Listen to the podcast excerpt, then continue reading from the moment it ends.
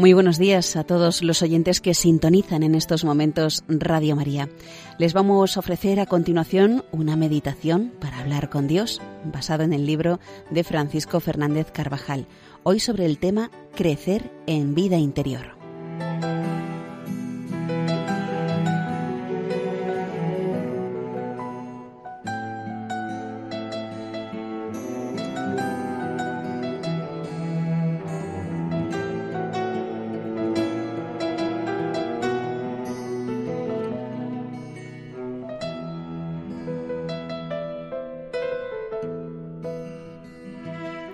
Jesús llama unas veces la atención de los apóstoles para que escuchen su doctrina. Otras los convoca para explicarles de nuevo, a solas, una parábola o para que no dejen de observar algún suceso del que deben retener una enseñanza, pues reciben un tesoro para toda la Iglesia del que luego deberán dar cuenta. Prestad atención, les dice en cierta ocasión, y les da esta enseñanza. Al que tiene, se le dará y al que no tiene, incluso lo que parece tener, se le quitará. Y comenta San Juan Crisóstomo, al que es diligente y fervoroso, se le dará toda la ayuda que depende de Dios, pero al que no tiene amor ni fervor, ni hace lo que de él depende, tampoco se le dará lo de Dios. Porque aun lo que parece tener, dice el Señor, lo perderá. No porque Dios se lo quite, sino porque se incapacita para nuevas gracias.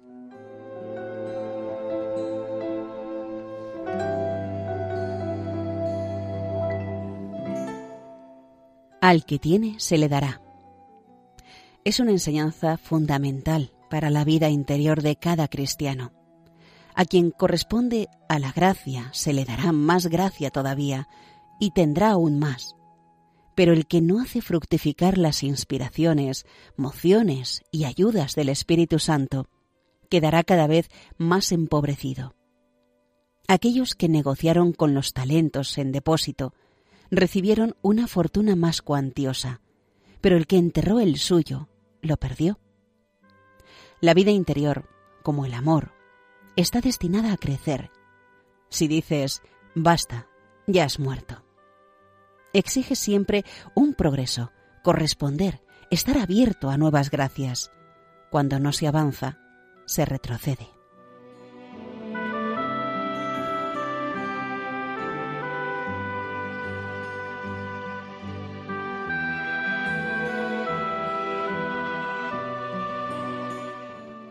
El Señor nos ha prometido que tendremos siempre las ayudas necesarias. En cada instante, podremos decir con el salmista, El Señor anda solícito por mí.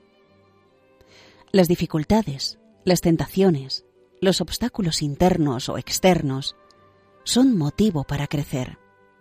Cuanto más fuerte es la dificultad, mayor es la gracia.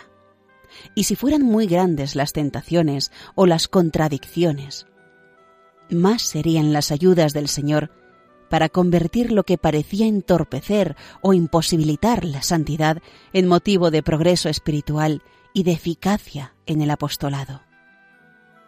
Solo el desamor, la tibieza, hace enfermar o morir la vida del alma.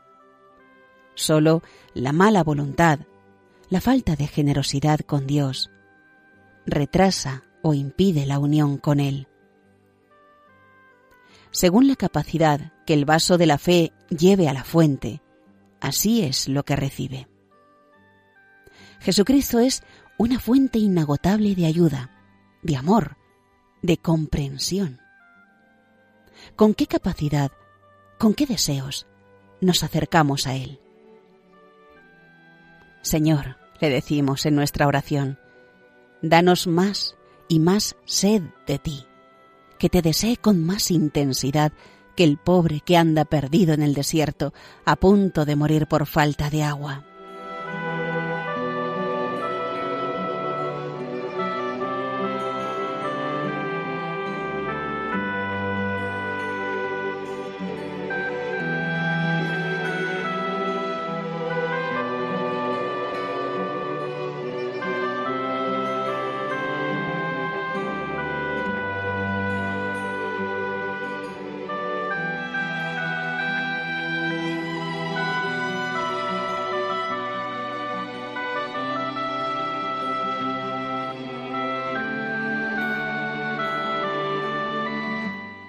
Las causas que llevan a no progresar en la vida interior y por tanto a retroceder y a dar cabida al desaliento pueden ser muy diversas, pero en muchas ocasiones se reducen a unas pocas.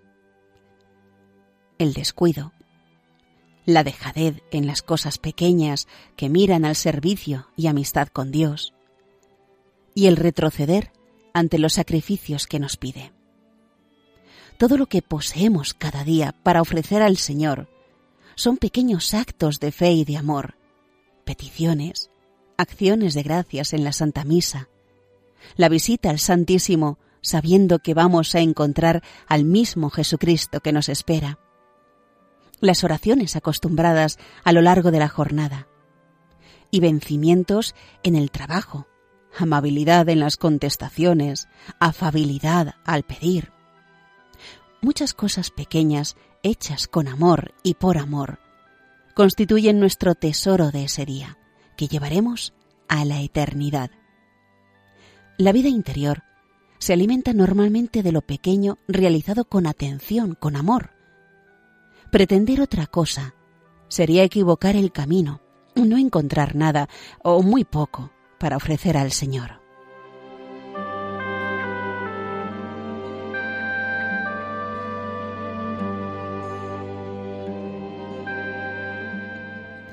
San Escriba de Balaguer nos señala, viene bien recordar la historia de aquel personaje imaginado por un escritor francés que pretendía cazar leones en los pasillos de su casa y naturalmente no los encontraba. Nuestra vida es común y corriente. Pretender servir al Señor en cosas grandes sería como intentar ir a la caza de leones en los pasillos. Igual que el cazador del cuento, acabaríamos con las manos vacías sin nada que ofrecer. Tenemos lo normal de todos los días.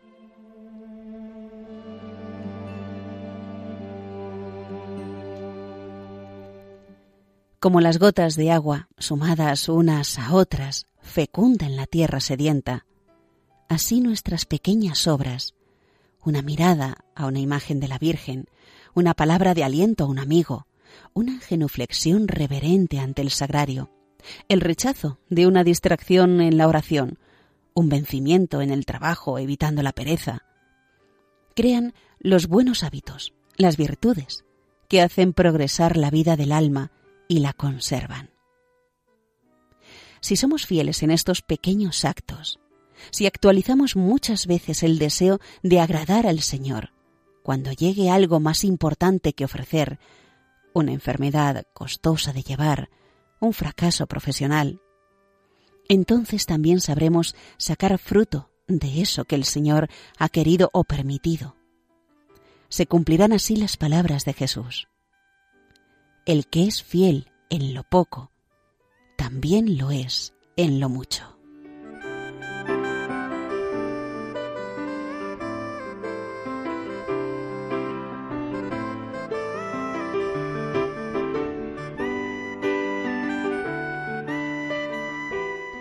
Otra causa de retroceso en la vida del alma es negarse a aceptar los sacrificios que pide el Señor. Son las negaciones al propio egoísmo que todo amor necesita, el empeño por buscar a Cristo durante el día en lugar de buscarnos a nosotros mismos. El amor a Dios se adquiere en la fatiga espiritual, en el empeño, en el interés que nace de lo más profundo del alma con la ayuda de la gracia no existe amor, ni humano ni divino, sin este sacrificio gustoso. El amor crece en nosotros y se desarrolla también entre las contradicciones, entre las resistencias que se le oponen desde el interior de cada uno de nosotros y a la vez desde fuera, esto es, entre las múltiples fuerzas que le son extrañas e incluso hostiles. Como el Señor nos ha prometido que no nos faltará la ayuda de la gracia. Solo depende de nuestra correspondencia, de nuestro empeño, del recomenzar una y otra vez sin desánimos. Cuanto más fieles seamos a la gracia, más ayudas nos da Él, más facilidad para recorrer el camino. También más exigencia y finura de alma se nos pedirá. El amor reclama siempre más amor.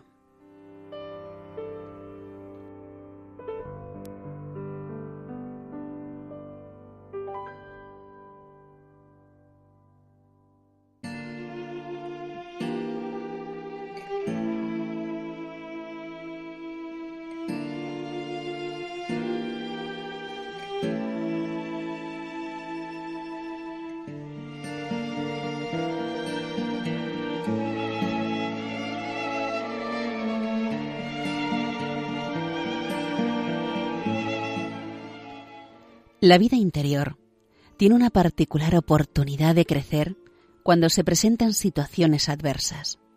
Y para el alma no existe obstáculo mayor que el creado por las propias miserias y por las dejaciones y faltas de amor. Pero el Espíritu nos enseña y nos impulsa en esas circunstancias a reaccionar de modo sobrenatural con un acto de contrición. Ten piedad de mí, Señor, que soy un pecador.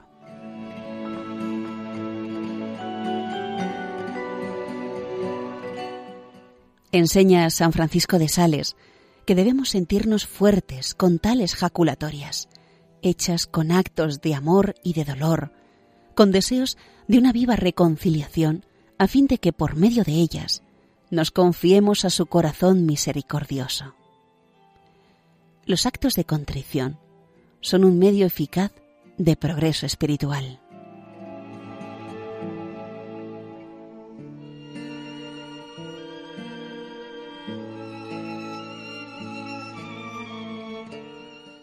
Pedir perdón es amar, es contemplar a Cristo cada vez más dispuesto a la comprensión y a la misericordia. Y como somos pecadores, nuestro camino estará lleno de actos de dolor, de amor, que llenan el alma de esperanza y de nuevos deseos de reemprender el camino de la santidad.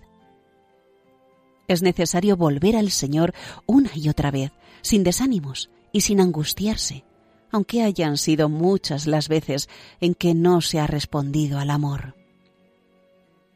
La misericordia divina es infinita y anima a volver con nuevo empeño, con esperanza renovada. Debemos hacer como el hijo pródigo, que en lugar de quedarse allí lejos, en un país extraño, avergonzado, malviviendo, volviendo en sí, dijo, Me levantaré e iré a mi Padre. La vida humana es, en cierto modo, un constante volver hacia la casa de nuestro Padre, volver mediante la contrición.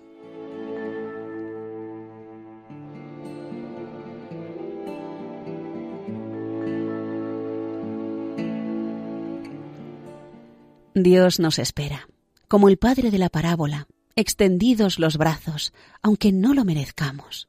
No importa nuestra deuda.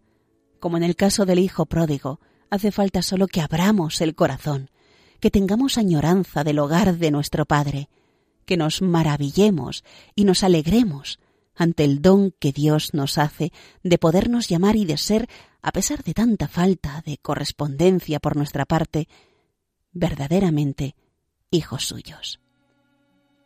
Nunca nos abandona el Señor. Siempre nos acoge, nos reconforta y mueve a comenzar una vez más, con más amor, con más humildad.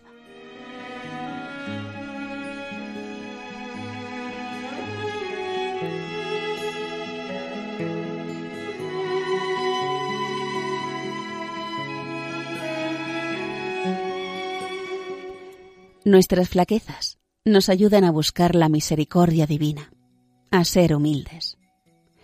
Y crecer en esta virtud es dar muchos pasos en la vida interior. Todas las virtudes se benefician cuando somos más humildes. Si alguna vez nos encontramos faltos de correspondencia ante tantas gracias recibidas, si no hemos sido tan fieles al Señor como Él esperaba, debemos acudir confiadamente a Él con corazón contrito. Crea en mí, oh Dios, un corazón puro. Renueva dentro de mí un espíritu recto.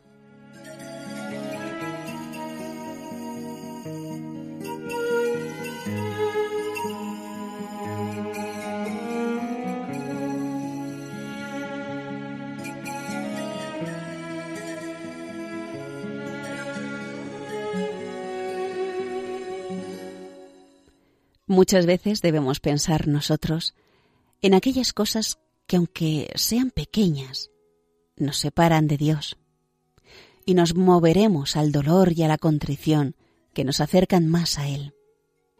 Así la vida interior sale enriquecida, no sólo de los obstáculos, sino también de las flaquezas, de los errores, de los pecados.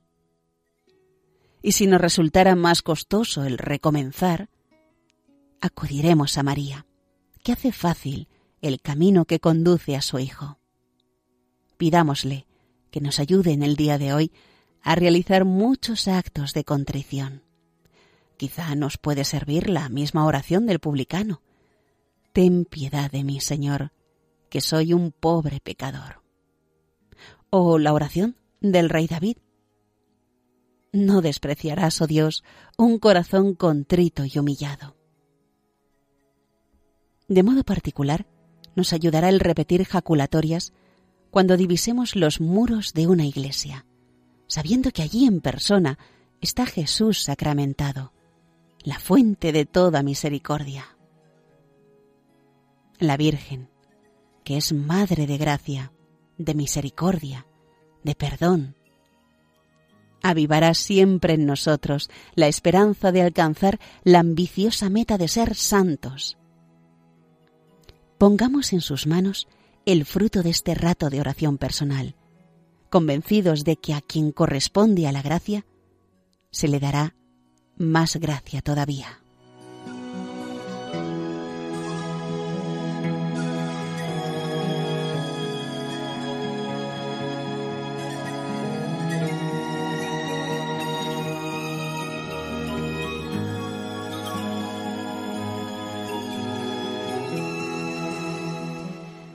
Y hasta aquí, queridos hermanos de Radio María, la meditación de hoy, Crecer en vida interior, basado en el libro Hablar con Dios de Francisco Fernández Carvajal.